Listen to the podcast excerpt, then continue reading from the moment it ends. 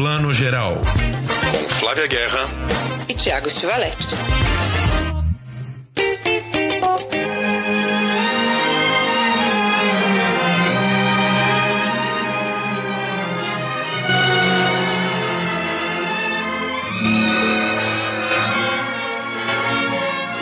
Bom dia, boa tarde, boa noite para você que está escutando ou vendo o Plano Geral, seu videocast, podcast de cinema, streaming, séries de TV.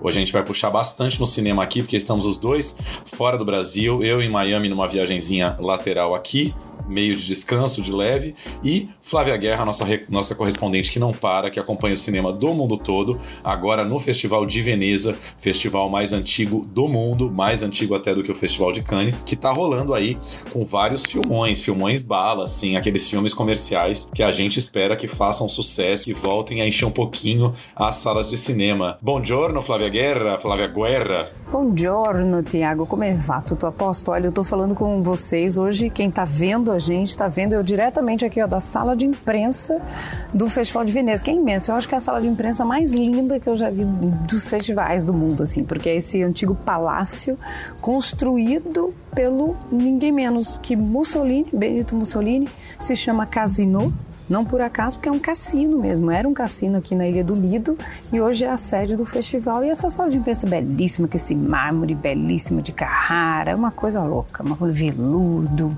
carpete. É uma loucura esse festival. Eu amo essa história do Festival de Veneza, gente. É isso, né? Um festival que foi idealizado ainda no período fascista para reforçar a imagem da Itália, né? É, eu lembro vários diretores que já passaram por aí, inclusive zoando isso. Eu lembro de Todd Solondz, aquele diretor americano independente de Felicidade, né? Nossa, lá se vão mais de 20 anos do filme Felicidade, acho que de 99. Ele lançando algum filme novo aí, e ele já entrou na coletiva falando assim: "Ah, eu acho um prazer estar aqui nesse palácio de Mussolini para falar de cinema". o pessoal sempre dá uma zoada. Não tem como, Cassino foi fundado, né, pelo Mussolini e o Festival de Cannes, é sempre bom lembrar, foi fundado alguns anos depois que o de Veneza, justamente porque quando Mussolini estava no poder, ele começou a mandar demais no festival, né? E teve uma, um ano em que o filme né, premiado foi o um filme que o Dulce queria e foi toda uma história. E, nesse sentido, eu tiro o chapéu para os franceses e para a comunidade de cinema internacional dessa época que falou: não, não, não, não, pode parar. Cinema é cinema, vocês estão aí com o seu regime, vamos fazer um festival independente. Depois, obviamente, né, a Itália recuperou o festival para si, para a cultura italiana, mas aí o Festival de Cannes também nasceu e cresceu, né? Então tem toda essa história por trás, não dá para negar a história, né, Tiago? É isso aí. É é, é a típica história para quem acha que cinema e política não tem nada a ver. Tem muito a ver, né? Hollywood também é pura mistura de cinema com política, né? Que tipo de imagem dos Estados Unidos eles querem projetar com o mundo, que, pro mundo, que histórias a gente quer contar. Tá sempre tudo muito imbricado. Flavinha, estamos o quê? Quarto dia de festival? De Veneza, quarto dia? Começou na quarta-feira? Terça? Isso, a gente teve quarta, quinta e sexta, né? Tá no miolo do terceiro dia, é isso, gente. Quando a Flávia tá em festival, ela cai num limbo temporal que ela não sabe nem quantos dias já se passaram, se já foram 20 dias de festival, se foram 12 ou se foram dois. É, não, mas, por, não, mas é por que, eu tô falando isso? Porque a gente que é da imprensa assiste filmes adiantados. Tem filmes. Aqui a gente ainda vê os filmes adiantados, diferente de Cannes. Tem filme que a gente viu hoje, que vai, vai ver hoje, que tem só a premiere amanhã.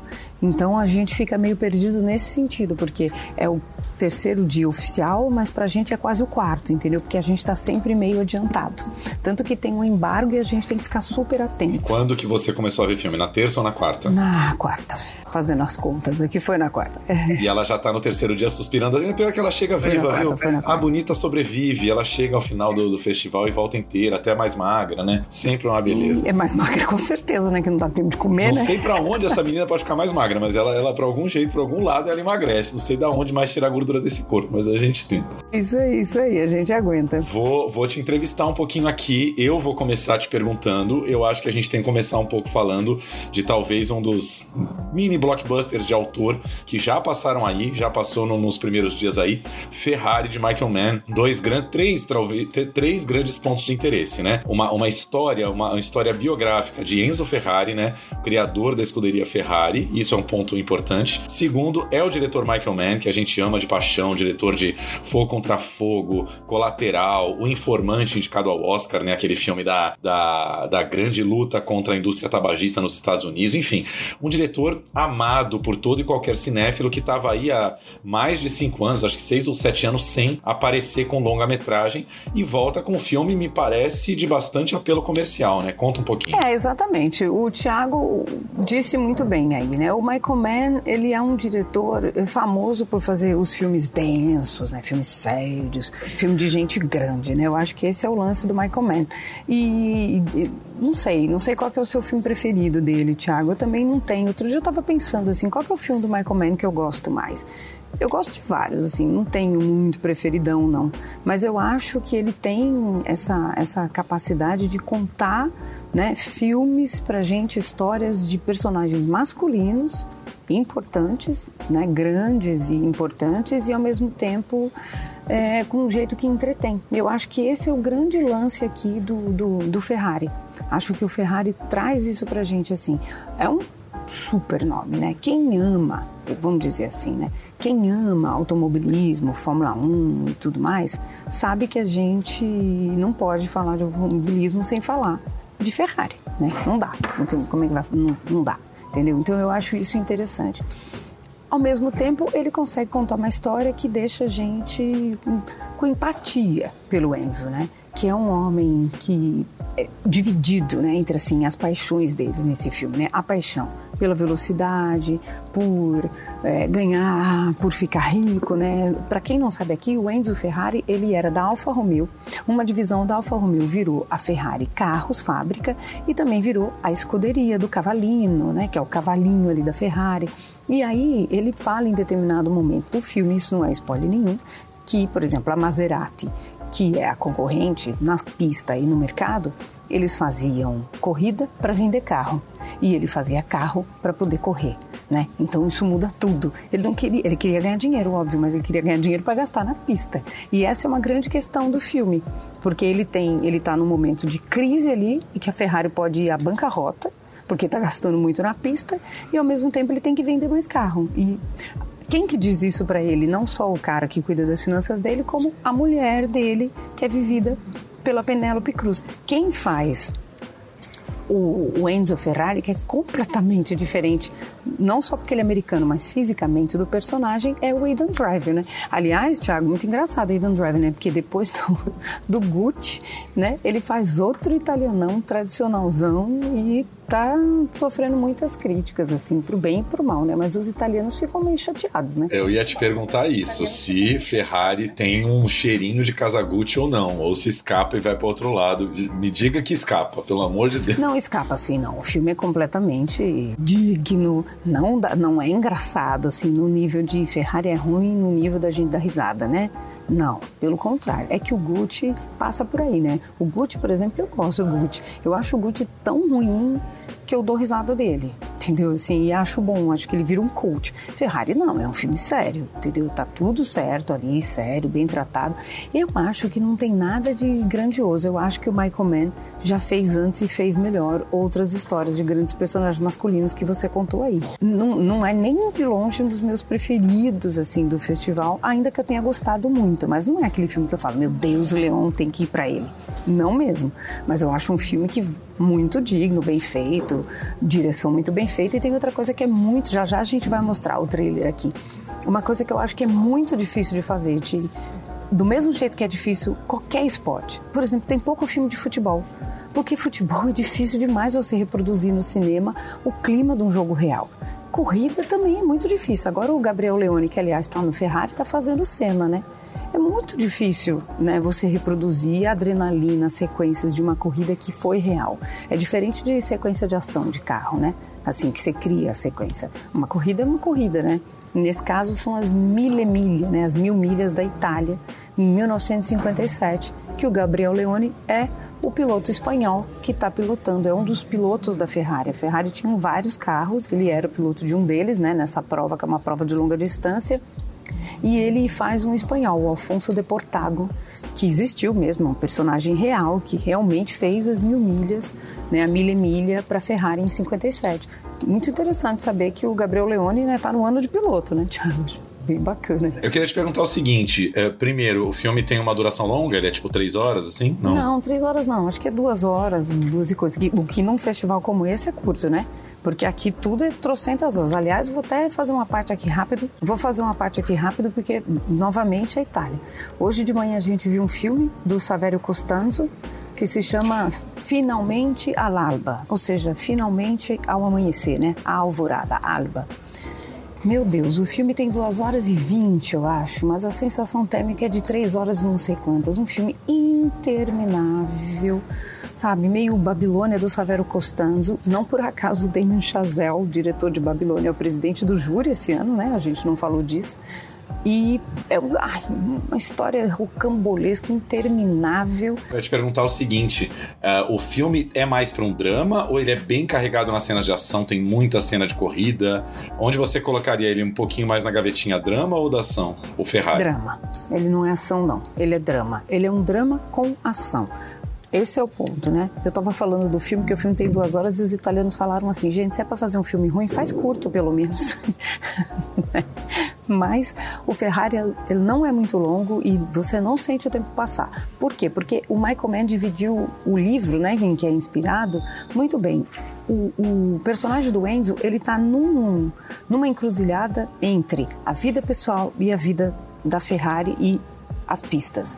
A vida pessoal dele, para mim, é mais interessante até, mas tá tudo ligado. Por quê? Porque ele é casado com a Laura, né, que criou a Ferrari com ele, que cuida das finanças, que é a mão de ferro ali, que é a Penélope Cruz. E eles têm um grande problema no casamento, eles estão em luto pelo único filho da família que morreu, ele não tem herdeiros, mas ele tem um caso com uma mulher e ele tem um filho com essa mulher.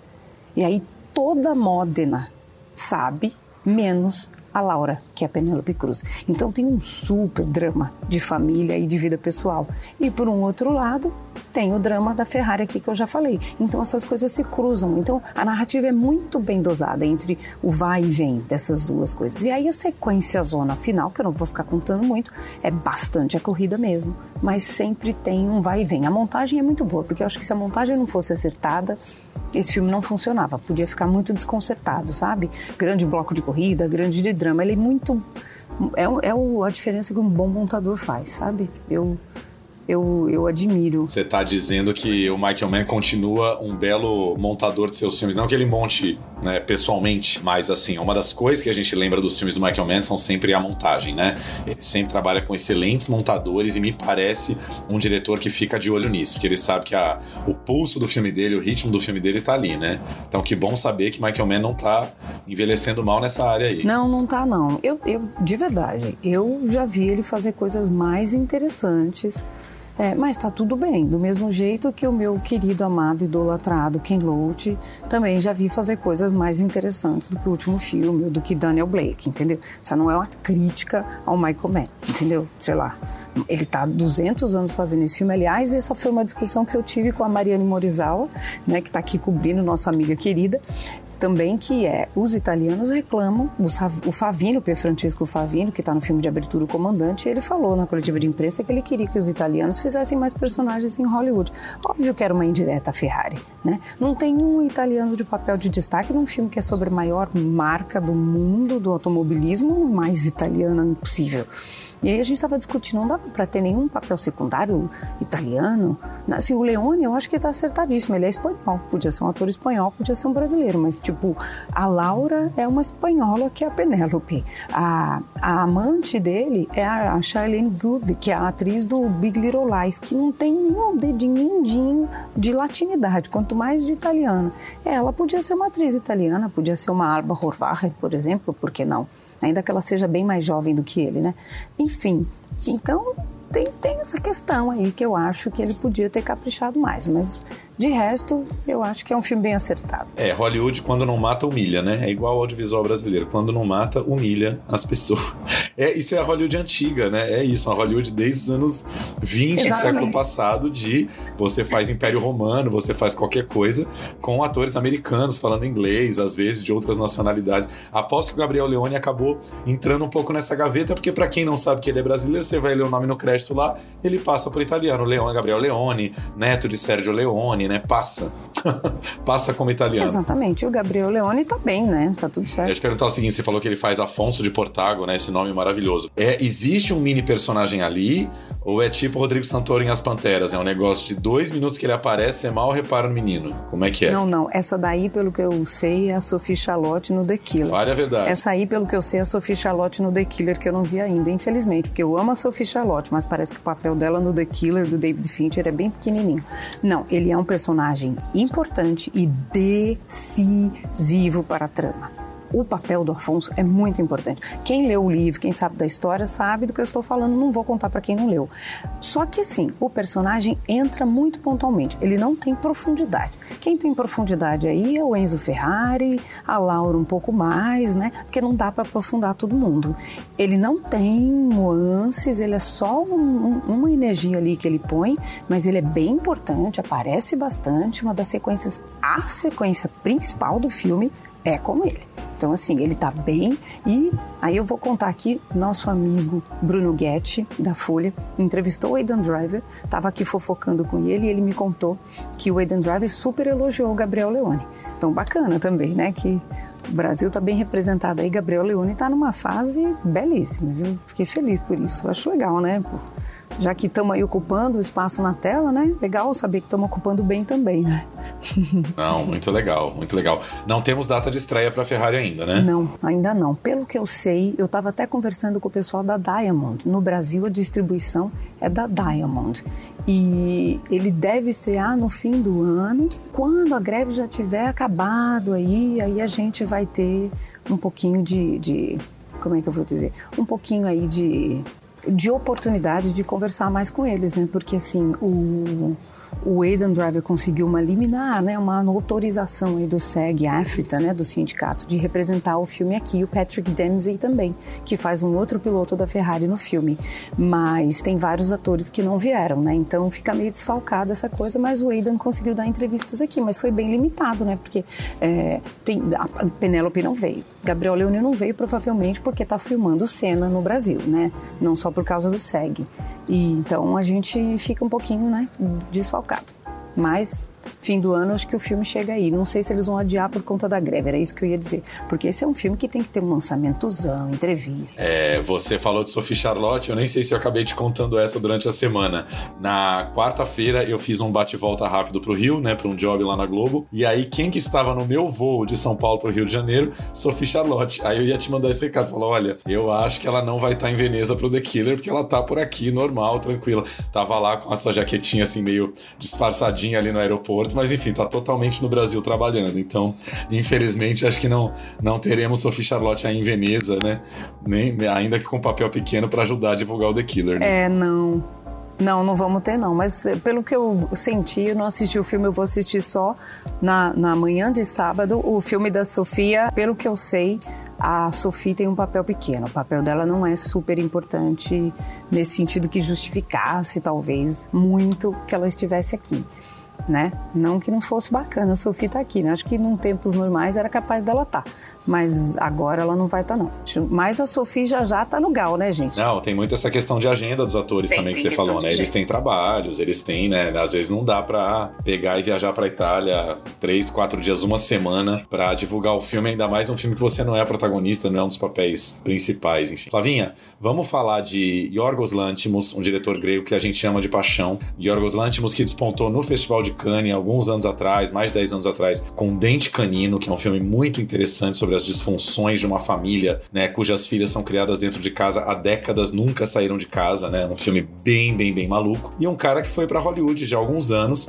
e fez o famosíssimo A Favorita, né, que é o filme que deu o Oscar de melhor atriz para Olivia Colman, né? Aquele ano histórico em que Olivia Colman tirou mais uma vez o Oscar da pobre Glenn Close, né, que perdeu mais uma vez por a esposa. Yorgos Lanthimos está de volta com Poor Things, né? Uma tradução livre, Pobres Coisas, estrelado pela nossa querida Emma Stone, de La La Land e tantos filmes. E é um filme que fala um pouquinho aí sobre o universo de Frankenstein, né? Explica pra gente um pouquinho. Olha, eu adorei esse filme, achei um dos meus favoritos até agora, mas eu sou suspeita. Eu adoro o Yorgos Lanthimos, ele é um dos meus diretores preferidos, né? Ele é, sei lá, acho ele maravilhoso.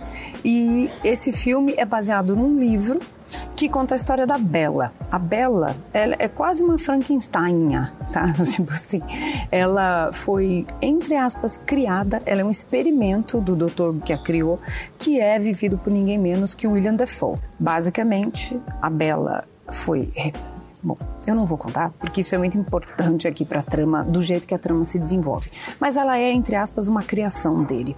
E, e ela é praticamente uma criança num corpo de uma jovem mulher. E o que é interessante disso é que o filme, do jeito que o Yorgos trouxe, é muito um, um ensejo dele para ficar discutindo coisas que ele já discute desde o primeiro filme dele, que é O Dente Canino, que é a moral, né? O, o, o, as referências que a gente tem. Essa mulher que é a Bela, ela se joga no mundo em determinado momento, ela está sendo criada nessa redoma, que é a casa desse médico, ele é um médico cirurgião famoso em Londres. E aí ele tem um assistente que anota toda a evolução dela, né? Ela vai evoluindo como se fosse uma criança mesmo, só que ela é uma adulta. E um dia ela quer sair de casa, como toda criança que cresce, adolescente, quer ganhar o um mundo. Quando ela ganha o um mundo, e não só quando ela ganha, mas enfim, todas as convenções morais que a gente vai aprendendo ao longo da vida até ter um corpo de adulto, ela não tem. Então, é, é, muito interessante ver como é que ela reage a convenções da vida. Tem uma cena maravilhosa que ela, ela parte por uma viagem com um advogado muito doido também. E ele é vivido pelo Mark Ruffalo, que tá ótimo. E aí eles estão num jantar e ela fala a verdade. Ela, tipo assim, ah, eu acho você uma puta de uma chata, essa comida é horrível, ela cospe a comida. Aí ela fala, ah, não, a gente Aí a gente, a gente trepa loucamente, sei lá, alguma coisa assim. O cara fala, meu, como é que você fala assim? Ela falou, qual é o problema? Tudo que eu falei aqui é verdade. Né? E ele falou, é, a partir de agora você fala, incrível, muito agradável, que legal. Tipo, três frases. E aí ela fala também fora de contexto, porque ela não entende contexto social. E isso é muito interessante, porque o Yorgos está sempre explorando isso, né, Tiago? De uma forma cinematográfica, doida, maluca. Ele sempre explora, acho que casos que falam da nossa moral, nossas convenções, e personagens femininos fortes. Eu gosto muito de como ele constrói personagens femininos, desde o Favorita, né? Acho que ele vem fazendo isso, né? Favorita um filmaço e a Emma Stone, aliás, também tá nesse filme. Acho que é o quinto trabalho dela com ele, sei lá. Nossa, que loucura, né? Realmente uma, uma, uma parceria aí que deu muito certo. Pelo que você fala e pelo que eu já vi, inclusive acho que saiu o pôster também essa semana, o filme tem um visual requintadíssimo e elaboradíssimo, né? Eu amei o, o, o filme nesse sentido. O filme é lindo, muito, muito bem dirigido. A, a direção de arte é impecável e eles recriam, né? Assim, o filme tem cenas em Londres, Paris, Lisboa, olha que bacana, né? Basicamente Londres, Paris, Lisboa e, e mais um Egito ali. E, e as, as criações, as locações, ao mesmo tempo que elas são antigas, elas também são futuristas, né? Então, sei lá, os bondes de Lisboa, eles, eles não flutuam, mas eles circulam num fio, pendurados num fio, sabe assim, coisas muito loucas. E a direção de arte, né, a diretora de arte estava comentando que ela, quando entrou, ela tinha que imaginar isso, assim, uma direção de arte entre o futuro e uma Londres vitoriana, né? É, a Lisboa do fado e a Lisboa antiga e a Lisboa desse futuro, né? Então assim, eu acho que isso é um trabalho incrível, né? Eu não sei, você gosta do cinema do Yorgos, né? Também você é um dos que também ama ele, assim. Eu gosto, acho muito interessante. Acho que ele era mais forte, tinha uma marca autoral mais forte quando ainda filmava na Grécia, né? Em grego e tal. É, gosto muito de um filme dele que é um dos menos vistos e menos conhecidos, que é aquele filme com Colin Farrell e a Nicole Kidman. Como é que chama aquele filme? Tem um nome? Ai, Jesus. É o Sacrifício do Servo Sagrado. O Sacrifício do Servo Sagrado, que é uma história potentíssima, assim, né? Mas o Servo Sagrado, que é a história daquele menino que meio que porta uma maldição, né? Um menino que vai trazer trazer a ruína para toda uma família. É um pouco uma releitura do Teorema do Pasolini, mas muito, muito interessante. Se não me engano, é um filme que tá no Prime Video, dá para ver no Prime Video. Mas um filme pesadíssimo, você tem que estar tá muito com antidepressivo em dia para ver. Em geral, vários filmes dele, né? Você tem que entrar bem porque o filme te derruba, mas o Sacrifício do Servo Sagrado é detonante. Where did you go?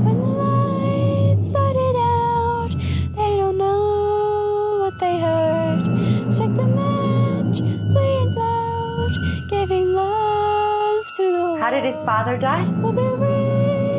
A surgeon never kills a patient. An anesthesiologist can kill a patient, but a surgeon never can. Don't be scared, Mom. You'll see. You won't be able to move either. But you'll get used to it. Where is she? What did you do to her? We're gonna let it burn, burn, burn. I don't understand why I should have to pay the price. Why my children should have to pay the price. Burn. It's the only thing I can think of as close to justice. We can light it up, up, up.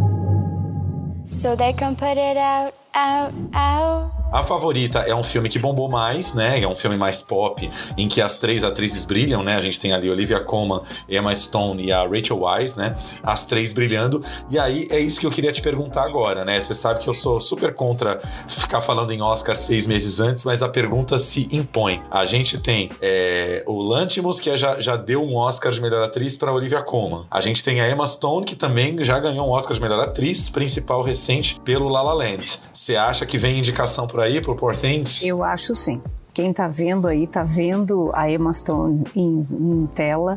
Ela começa com movimentos absolutamente de uma criança de um ano de idade que está aprendendo a andar e termina o filme com uma sofisticação de pensamento, de impostação, de corpo, de movimento, que é uma evolução lindíssima. E a gente sabe que cinema não é linear a filmagem, né? São raros os filmes em que começa no começo e termina de fato no final.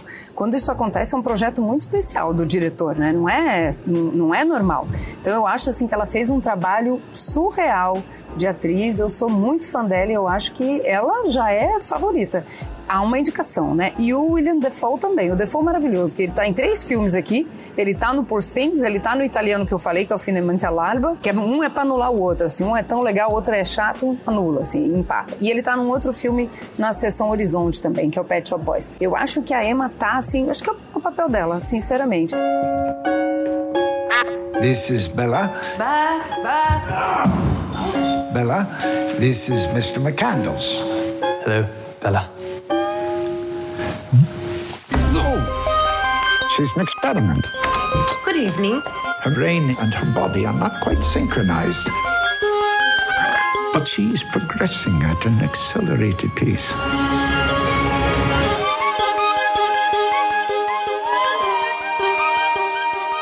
Tell me, where did she come from? I shall.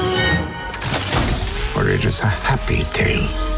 Você não precisa nem falar que o William Defoe tá em 2, 3, 5, porque o William Defoe é Deus, ele está em todas as partes desde sempre, desde que a gente nasceu, né? É um ator que tá, tá sempre em 7, 8, 9, 12 filmes por ano, né? Seja em papéis de 3 minutos ou protagonista. Ele tá em tudo. Então, se você falar que o William Defoe está muito presente em Veneza, é assim, o- quase que o óbvio ululante. Total, né? O William Defoe é onipresente. E no Finamente Alba, ele fala italiano o tempo inteiro. Pra quem não sabe, ele é casado com uma italiana, a Giada, né? Que tem um projeto de filmar um longa no Brasil.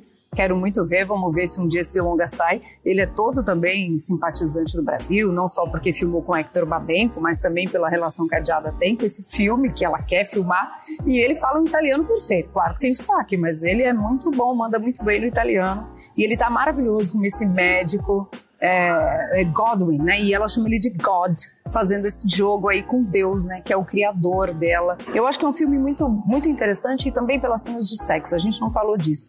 O filme tem muita cena de sexo. Né? E cenas de sexo que são, entre aspas, pesadas, porque elas são realistas e a Emma se expõe muito ali, mas elas não são pesadas sólidas, elas têm até senso de humor. O filme tem um senso de humor muito bem dosado, mas ele é sobre esse desabrochar dessa mulher e tem diálogos ótimos, falando assim, com- e ela como não tem régua moral, em algum momento ela fala assim, gente, mas qual que é o problema? O fato de eu me interessar por um outro homem e querer transar com ele, desperta em você que é o pretendente dela, o cara que tá tendo um caso com ela, enfim, toda esse, essa, essa ira, mas isso é só porque, porque você precisa é, do- me dominar e trancar. Essa é uma tendência natural dos homens. Né? Ela vai é, é, identificando todas essas questões de machismo estrutural da sociedade de um jeito como se fosse uma criança descobrindo o mundo. Então isso fica engraçado ao mesmo tempo que é muito sério. E o Orgos, e o Yorgos, eu acho que ele é ótimo disso, né? Dente Canino, para mim, o que ele faz melhor isso. E eu acho que esse se comunica com Dente Canino, porque também são três filhos criados numa redoma que querem descobrir o mundo. Eu acho que a ponte aqui, ó, é completamente direta nesse filme, completamente assim. Quem acompanha a obra dele vai fazer na hora esse link, sabe? Acho ele maravilhoso, eu adoro ele, acho ele um gênio. Também é outro filme ainda sem estreia prevista no Brasil, né? Vamos ver se talvez de repente passe aí Festival do Rio ou Mostra de São Paulo e muito capaz, né, Flavinha, de ser um filme da temporada do Oscar, estrear aí, seja dezembro, comecinho do ano, safra do Oscar, o filme vir forte, né? Aí ele vai vir forte no Oscar, sim, com certeza. Ele tem cinematografia, direção de arte, ator, elenco, direção, direção de arte, figurino, mas é óbvio. Esse filme vai levar um. Olha, no mínimo, eu acho que ele leva umas 10 indicações aí fácil. Só de pensar aqui. E o Yorgos, acho que vai ser indicado a direção, sim. Se não for, eu acho que vai ser injusto, sabe? Eu gosto. Ele, ele é meio rococó, assim. Não, não, nada. Eu só ia falar que cinematografia é fotografia, tá, gente? Quando a Flávia tá em festivais, ela perde um pouco português. Cinematografia é fotografia do filme, que ela acha que também vai ganhar uma indicação, uma das 10. Quando eu tô em festivais, eu fico meio afetada e começo a falar desse jeito. Mas sim, direção de fotografia. E o, e o a, a gente estava comentando aqui, mais uma vez citando a Mari Murizal, que a gente fica naqueles debates de fila, né? Ela, por exemplo, acha que o filme é, exagera, assim, a lente grande angular, aquela lente que distorce a tela, sabe? Aquela coisa que dá uma distorcida na realidade ali. E não precisava, porque o filme já é rococó, vitoriano, direção de milhões de coisas, muitos diálogos.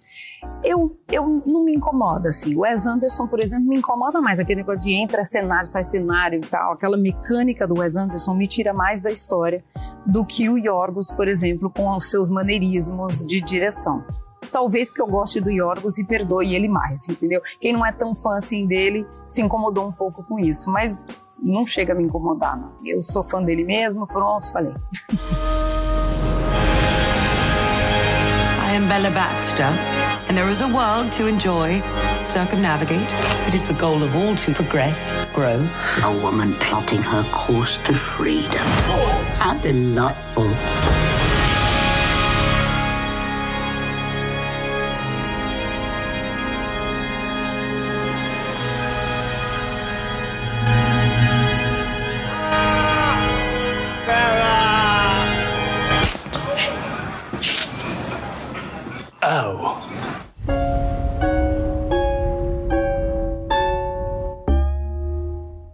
Vamos para o terceiro destaque. Augusto Pinochet, ditador do, do, Chile aí por muito e muito tempo, né? Um cara que marcou muito a história da América Latina, não morreu, apenas transformou-se em vampiro no filme O Conde. Foi um dos destaques da competição do Festival de Veneza e é dirigido pelo nosso querido Pablo Larraín, diretor também que a gente acompanha desde Tony Maneiro, né? Uh, Post Mortem, uh, No, que é aquele filme, né? O filme chama No, que seria não em espanhol, com o Gael Garcia Bernal, que fala justamente sobre a campanha do não é, contra o Augusto Pinochet, enfim, um diretor que, que é, gira em volta do pinochetismo durante anos e anos e dessa vez volta com uma fantasia em que Pinochet é um vampiro. Detalhe desse filme, né, uma boa notícia para os espectadores que estão vendo em casa, ao contrário dos dois outros que a gente falou até agora, é um filme da Netflix com data já certíssima de cair na Netflix, 15 de setembro, ou seja, deve ser talvez aí o primeiro filme de Veneza que a gente aqui no Brasil vai ter acesso. Yo no quiero vivir 250 años más. ¿Por qué? Porque me trataron de ladrón. A un soldado se le puede decir que es un asesino, pero no que es un ladrón. Pero robaste, ¿o no? Yo vine para acá porque dijeron que iban a repartir plata. Eso te lo dije yo para convencerte, imbécil. ¿Y entonces no van a repartir nada? Buenas tardes. Buenas tardes, señor. También es verdad que yo he cometido errores. Errores de contabilidad. Papá, esta es la contadora que nos va a ayudar. ¿Es de confiança? Totalmente, família militar. É isso mesmo, Thiago falou tudo, vai estrear já, né? E eu, sinceramente, quem está assistindo, tá vendo aí já, quem está ouvindo só, corre para assistir no YouTube o trailer desse filme, porque o Pablo Larraín não só transforma o Pinochet num vampirão, como faz ele voar, né? Então, assim, é maravilhoso, não perca. Netflix quase todo mundo tem, né? É o streaming que quase todo mundo tem em casa. Então, assim, vale muito a pena. O filme tem fotografia em preto e branco, né? Mas eu acho que é para dar esse climão todo de quase uma fábula de terror. E na verdade a grande fábula de terror é a história dos totalitarismos na América Latina. O filme é uma grande metáfora eu amei. Ele tem uma barriga ali no final, no final não, no meio. A, a história dá um pouco uma arrastada. Teve gente que se cansou, principalmente quem não é latino-americano. Eu que sou sul-americana e acho que a gente explora pouco, principalmente na fantasia, esses nossos terrores reais, né, que é o neofascismo, o totalitarismo, as nossas ditaduras, eu achei o Larraín de uma criatividade que eu tenho vontade de dar um abraço nele, entendeu? Ainda que o filme não seja perfeito, coisa mais linda, abre aspas dele aqui. Pinochet nunca foi retratado no cinema como protagonista, pelo menos do, do né? Tipo assim, por exemplo, o Vincere tinha o Mussolini, né, do Marco Bellocchio como um protagonista, um dos melhores filmes do Bellocchio, eu adoro. O Pinochet ou outros ditadores aí latino-americanos tem filmes assim. Ele falou, mas como é que eu vou fazer? Eu vou fazer ele um vampirão. Então, que maravilhoso, né? Ele vai fazer um vampirão desse homem. É, é, de uma criatividade, cara, que eu poucas vezes vi. Esse realismo, neorrealismo, né? esse realismo fantástico latino-americano, que é tão clichê muitas vezes, porque a Europa, o, o hemisfério norte espera isso da gente, apropriado e usado a nosso favor. Nosso favor, eu digo os latino-americanos, entendeu? As colônias. Então, assim, eu acho esse filme maravilhoso. E o, o, o La Rainha, vou contar a historinha aqui, né, Tiago? Que eu não dei a sinopse. Não vou falar muito, porque eu acho que é, é gostoso descobrindo. Mas o filme mostra as origens desse vampirão. Onde é que ele nasceu? Lá na Revolução Francesa. Aí ele vem atravessando o século, blá, blá, blá, vai parar na América Latina. Só que ele não gosta muito de sangue de, de sul-americano, não, porque ele diz que é um gosto ocre, muito ruim, fica semanas na boca. Mas enfim, ele está no Chile. Aí ele descobre né, que ele gosta muito de poder, se torna um ditador, o Pinochet. E aí tem toda essa vida do Pinochet. Entre, em paralelo, tem uma freira, que a gente viu aí no trailer, ela é incumbida de matar esse vampirão que é muito né, a nova geração tentando destruir esse neofascismo. Será que ela consegue ou será que ela é seduzida por esse neofascismo? Então o filme tem todo esse diálogo. E aí, num determinado momento, que eu não vou revelar jamais, surge a mãe do Pinochet. Eu só gostaria de dizer aqui que o, o liberalismo ou o neoliberalismo é a mãe de todo o neofascismo e dos totalitarismos e ditaduras na América Latina. Quem é essa personagem ou esse personagem, não vou dizer. Mas olha só onde é que ele vai. Ele é muito louco. Ele é muito louco, assim. E eu gosto muito de ver como é que um diretor viaja mesmo na batatinha, em bom português, na maionese, onde ele quiser, e dá pra gente uma história cheia de metáfora. Essa mãe é uma vilãzona, é uma madrastona, assim? Ela, ela é do mal? Ela é muito vilã. Mais do mal impossível impossível. E, e, eles se alimentam dos corações das vítimas, né? E quanto mais corações jovens eles se alimentam, mais jovens e fortes eles ficam. Metáfora mais óbvia não tem sobre o neofascismo na América Latina, né? Sobre a nossa onda de intolerância. E eu acho fantástico esse filme passar justamente nessa semana, que essa foi, para mim, foi a notícia da semana, gente. O cara lá da Federação Espanhola, esqueci o nome do cara que beijou a jogadora à força na, na, na vitória da Copa Feminina lá. O cara já, né, foi suspenso da federação e a mãe do cara começou a fazer greve de fome. Você viu essa história? É uma história muito latina, né? Tinha que ser espanhol ou italiano ou latino-americano. Uma mãe espanhola se bota a fazer greve de fome porque o filho dela está sendo perseguido, né? Maravilhoso isso. Coitadinho, né? Tadinho dele. Né? Tem sempre uma mãe para defender, coitado né? dele. Aí, essa mãe, né, eu faço, faço, essa mãe machista aí, o que que faz com o filhinho, né? Então, eu, eu, eu acho que nesse sentido é um belo filme. A gente tem que ir pela via da alegoria, a gente tem que ir pela via da metáfora e curtir isso, mais do que ficar, ah, é um filme que me entretém, não me entretém. Aí eu tava conversando com amigos europeus aqui, europeus bacanas, que estão interessados no mundo, mas uma amiga minha holandesa falou, olha, esse filme, para mim, ele é smart demais, too smart. Ele é inteligente demais, não tem cultura para tanto, então eu não entrei muito no filme. O que, que ela tá querendo dizer com isso? Que ela não tem cultura sobre a América Latina. Aí eu, bem chatona, falei: esse é o problema. Um dia anterior, a gente vê o filme sobre um comandante de um submarino na Segunda Guerra. E todo mundo tem como uma história universal. Agora, quando a gente vê um filme sobre um dos maiores ditadores dos tempos modernos, que é o Pinochet, é muito específico para mim. Específico porque a gente tem uma educação colonizada que sabe mais da Segunda Guerra do que da história da América Latina, e foi o que eu disse para ela. Agora, a gente aprende a ver cinema europeu, cinema americano. Os europeus e os americanos não aprendem a ver o nosso cinema. E quando eles não sabem, ele é too smart, é muito específico, é muito de nicho. Aí eu disse para ela: o Larraín não fez para vocês, ele fez para o Chile. Ele não fez nem para nós brasileiros, que também sabemos mais dos Estados Unidos do que do Chile. Ele fez para ele lá e está muito feliz. E aí uma última informação que Mariana Morizal também me contou que eu não sabia, ele disse, ela disse que a família do Larraín é super pinocherista. Eles são super de direita. Como é que é o Natal dessa família? Não sei, viu? É, resumindo isso que você falou da, da amiga holandesa, o famoso eurocentrismo, né, gente? Ainda mais os festivais de cinema aí, são todos bastante eurocêntricos, vagas muito limitadas, limitadíssimas em todas as sessões dos festivais para filmes latinos, a gente sabe disso, né? Nem vamos falar em filmes africanos, asiáticos também muito pouco, né? Você tem ali cinema coreano, japonês, chinês com as suas vagas garantidas, mas vários outros países também que penam para entrar nesses festivais, porque, enfim, realmente é muito um ponto de vista deles bastante consolidado. El ejército de Chile me enseñó como un valor el acto de la tortura. ¿Alguien se metió en su maleta? Trajo estacas y martillos de plata. ¿Y si los matamos nosotros? Vos vais a matar a cuatro vampiros.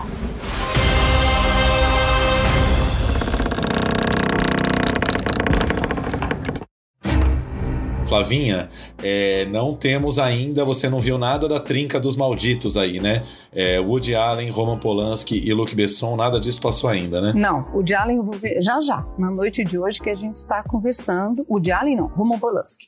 O The Palace eu vou ver nessa noite, o Woody Allen nos próximos dias e o, o Luc Besson eu perdi, o Hitman, não, o Dogman, porque eu fui entrevistar o Pier Francesco Favino, eu e os italianos do Comandante, que é um filme que eu gostei muito. Falei, não vou perder essa entrevista, aí perdi o filme, porque aqui é assim, né? Uma coisa ou outra.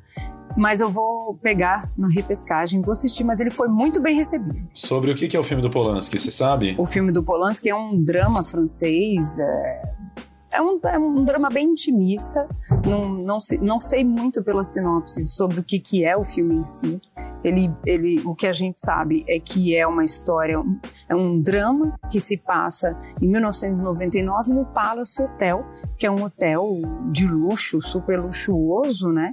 E aí tem essas dram os dramas internos é, o drama interno desse, desse palácio, né, esse hotel, esses personagens circulando aqui, aquele drama de interior, né, um drama de interior aí, assim, não tem uma sinopse, não conta muito, mas basicamente é isso. Resumo da ópera é sempre a França acolhendo os cancelados, né, porque então Polanski filmando na França, o Woody Allen também, né, o filme do Woody Allen se chama Coup de Chance, que em francês é golpe de sorte, com um elenco enorme francês, nem são estrelas francesas, né, tipo, até o filme anterior dele lá, o filmado na Espanha tinha o Louis Garrel, mas ninguém do, do elenco do Woody Allen agora tem a força midiática de um Louis Garrel, mas a França sempre acolhe os cancelados e continua é, produzindo os filmes dele. Assim, tô informando isso sem nenhum julgamento, mas é o que acontece, né?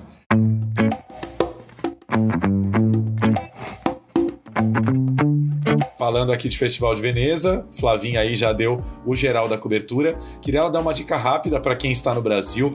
MUBI, a gente sempre gosta de trazer o agendão do MUBI para o mês seguinte. Eles divulgaram uh, a agenda deles para o mês de setembro. Temos alguns grandes destaques. Primeiro, a MUBI vem muito forte com um dos maiores diretores de todos os tempos que a gente vê muito pouco, gente. Charlie Chaplin vai ganhar uma mini retrospectiva com alguns dos seus maiores filmes. Então, já tinha lá no acervo deles o Circo, agora vai entrar O Grande Ditador, Luzes da Cidade, O Garoto e Tempos Modernos, ou seja, quatro dos mega big clássicos de Chaplin. Quem nunca viu, obrigatório, cancela a saída na sexta-feira à noite e vai ver esses filmes porque são incríveis e maravilhosos, né? Então a gente vai ter Chaplin é, vindo com força total na MUBI. Section 5, speed her up, 4-1.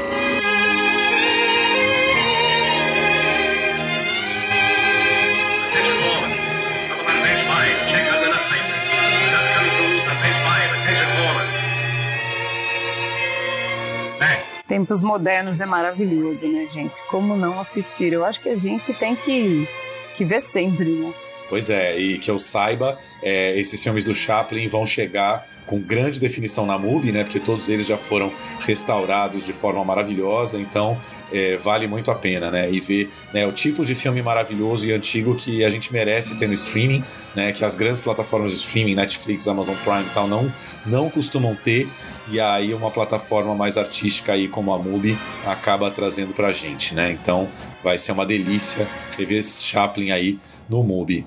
E o outro, os outros destaques que eu queria trazer são filmes de Cannes 2022 que passaram pelos nossos cinemas, mas né, a gente sabe que muita gente né, não, não viu esses filmes no cinema, tem ido pouco frequentar a tela grande, mas a gente vai ter uh, Jerzy Skolimowski com E.O., que é um filme sensacional, um grande ensaio sobre um burrinho, a jornada de um burrinho, né, passando aí por várias regiões é, da França e ele vai passando de mão em mão e vivendo várias histórias. É um filme bastante inspirado no A Grande Testemunha, que é um clássico do Robert Bresson dos anos 50, mas não é uma refilmagem de A Grande Testemunha, é um ensaio com a cara do Skolimowski, que foi um filme que foi premiado, né, ganhou o prêmio do Júri Cane, né, foi muito bem acolhido lá, e sempre aquelas gratas surpresas de você ver um diretor já bastante velhinho, né, no, no fim da vida, dirigindo filmes muito mais ousados que muito jovem de 20 anos, assim, né. O filme tem uma ousadia maravilhosa, o protagonista é mesmo esse burrinho que não vai falar nada, e vai passar de mão em mão. Então, um filme que merece ser visto, né, Flavinha? Merece muito ser visto. A gente que brincou, né, que nessa edição do Festival de Cannes foi muito doido, porque o diretor mais ancião,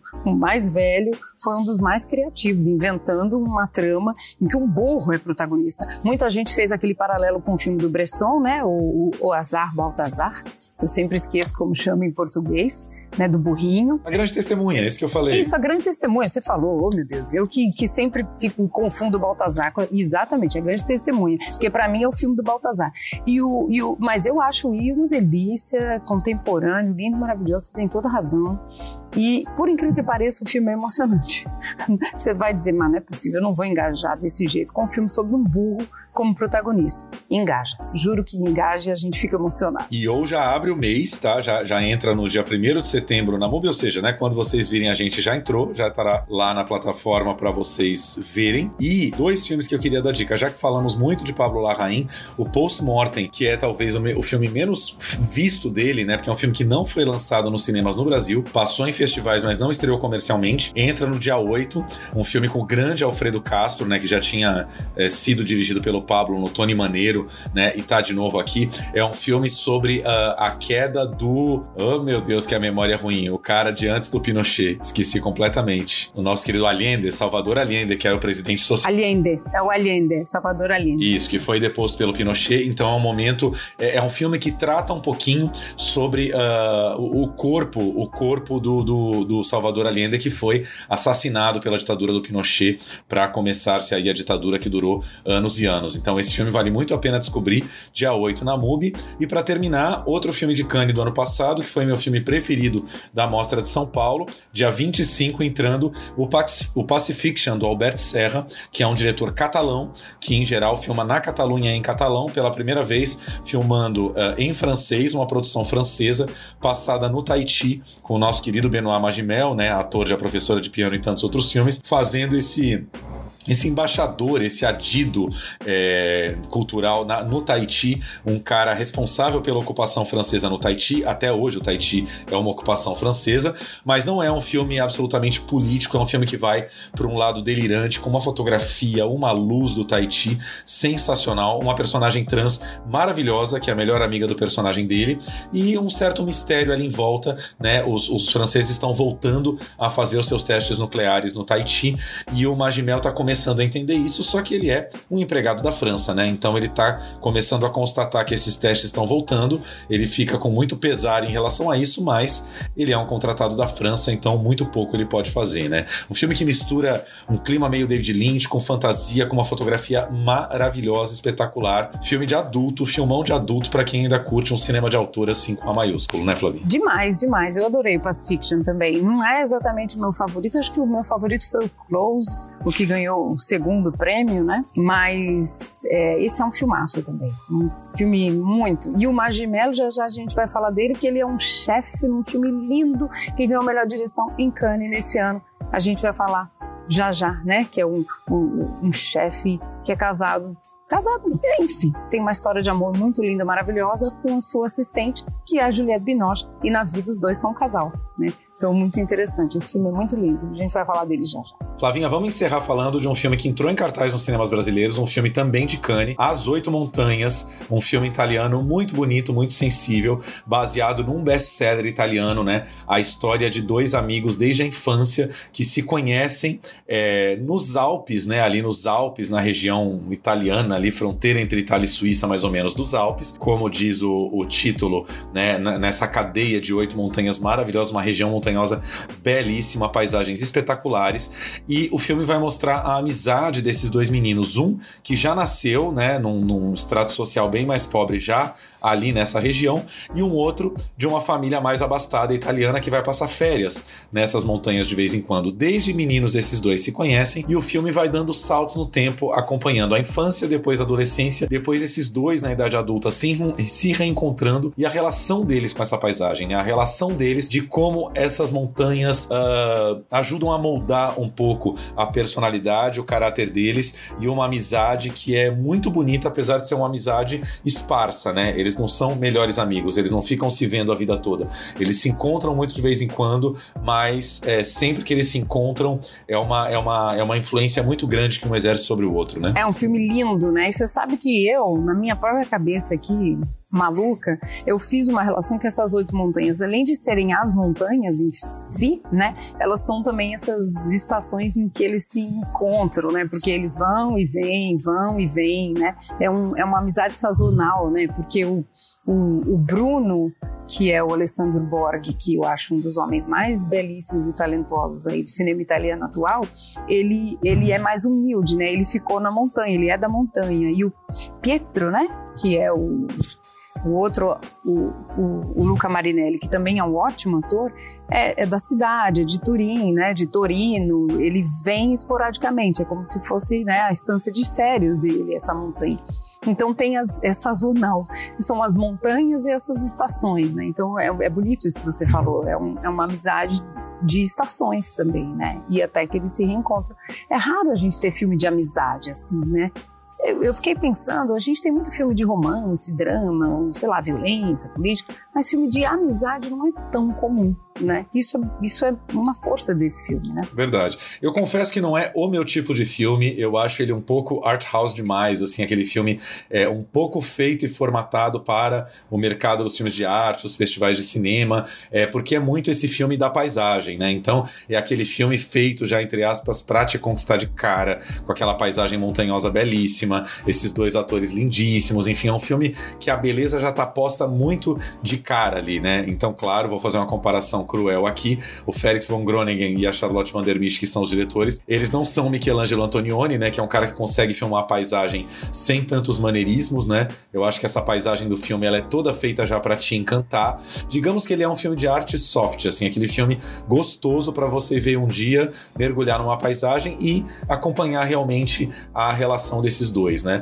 O Félix von Groningen é um diretor belga, né? Nascido na Bélgica, que ele tem um filme que eu acho até superior a esse, que é muito maravilhoso maravilhoso, vale a pena ver. Tá na MUBI, não lembro se tá também no, no Petra, no Belas à la carte e no Reserva Imovision, que é o Alabama Monroe, que é um filme dele maravilhoso de uns 10, 12 anos atrás, a história de um casal que canta, que toca música country na Bélgica, um casal que se apaixona, a primeira metade do filme é a paixão deles incrível, e a segunda metade o filme vai ladeira abaixo porque eles têm uma filha que tem uma doença rara, que tá com um seríssimo problema de saúde, e é eles tentando salvar essa filha.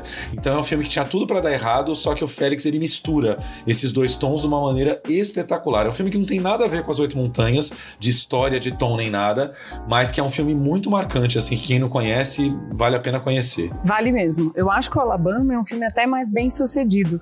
É, eu nem sou das mais loucas apaixonadas com Alabama, porque eu acho que ele é derramado demais, assim, é aquele filme que é feito para você chorar. Assim, e aí me, me, me embreca um pouco.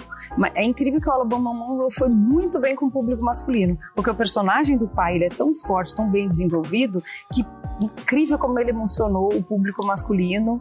E eu achei isso também importante, é forte, não é, não é fácil você pegar o público masculino com um drama de família assim, né, com essa sinopse toda. É um filme lindo. E ela, a atriz, é maravilhosa também, essa dupla é muito boa. E eu, eu, eu concordo com você, As Oito Montanhas não é um filme de grandes rompantes, mas é esse filme de arte bacana, gostoso, bem feito, bonito, para você ver aí num dia, um dia tranquilo, né? Num dia para você não ver um, um, uma coisa pesadona. Ciao Bruno. Ciao Pietro. Mi sembrava di essermi perso le cose più importanti.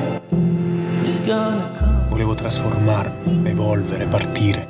Sono contento che hai trovato le tue parole. I hear the old folks when they say days getting shorter every day. Per cos'è che sei nato? Per fare il montanaro.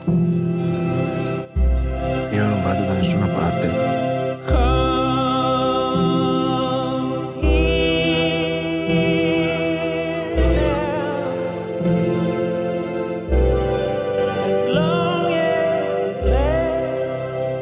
Guarda che c'è un mondo fuori da qui. Questo confine te lo sei inventato tu.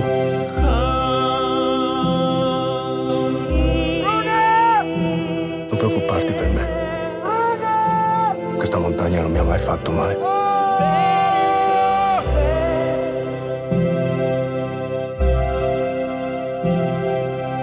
É isso. Não, não, não me agrada completamente que eu gosto de filmes mais porradão, como é o caso do Alabama, mas com certeza vai agradar muita gente, assim, e, e, mais uma vez, né, aquilo que a gente sempre fala, vale a pena ver na tela grande por causa justamente dessas paisagens montanhosas, enfim, né, um filme que perde muito de se ver na tela pequena. É legal ficar imerso naquele ambiente, a gente vai acompanhando a história deles ao longo das quatro estações, então tem verão, tem inverno rigidíssimo e pesado nessas montanhas, enfim, tem toda uma, uma ambientação assim que vale a pena. Gente, é isso.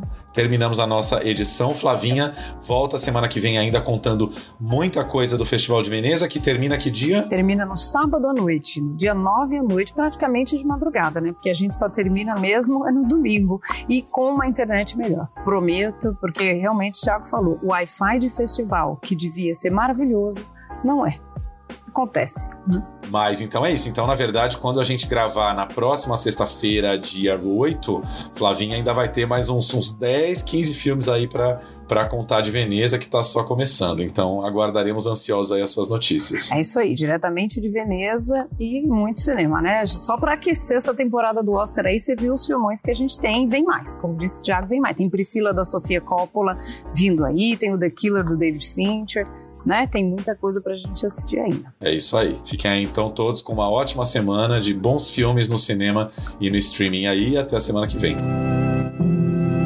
more two by two, no more me and you when it's done. Dreams and photographs are what will be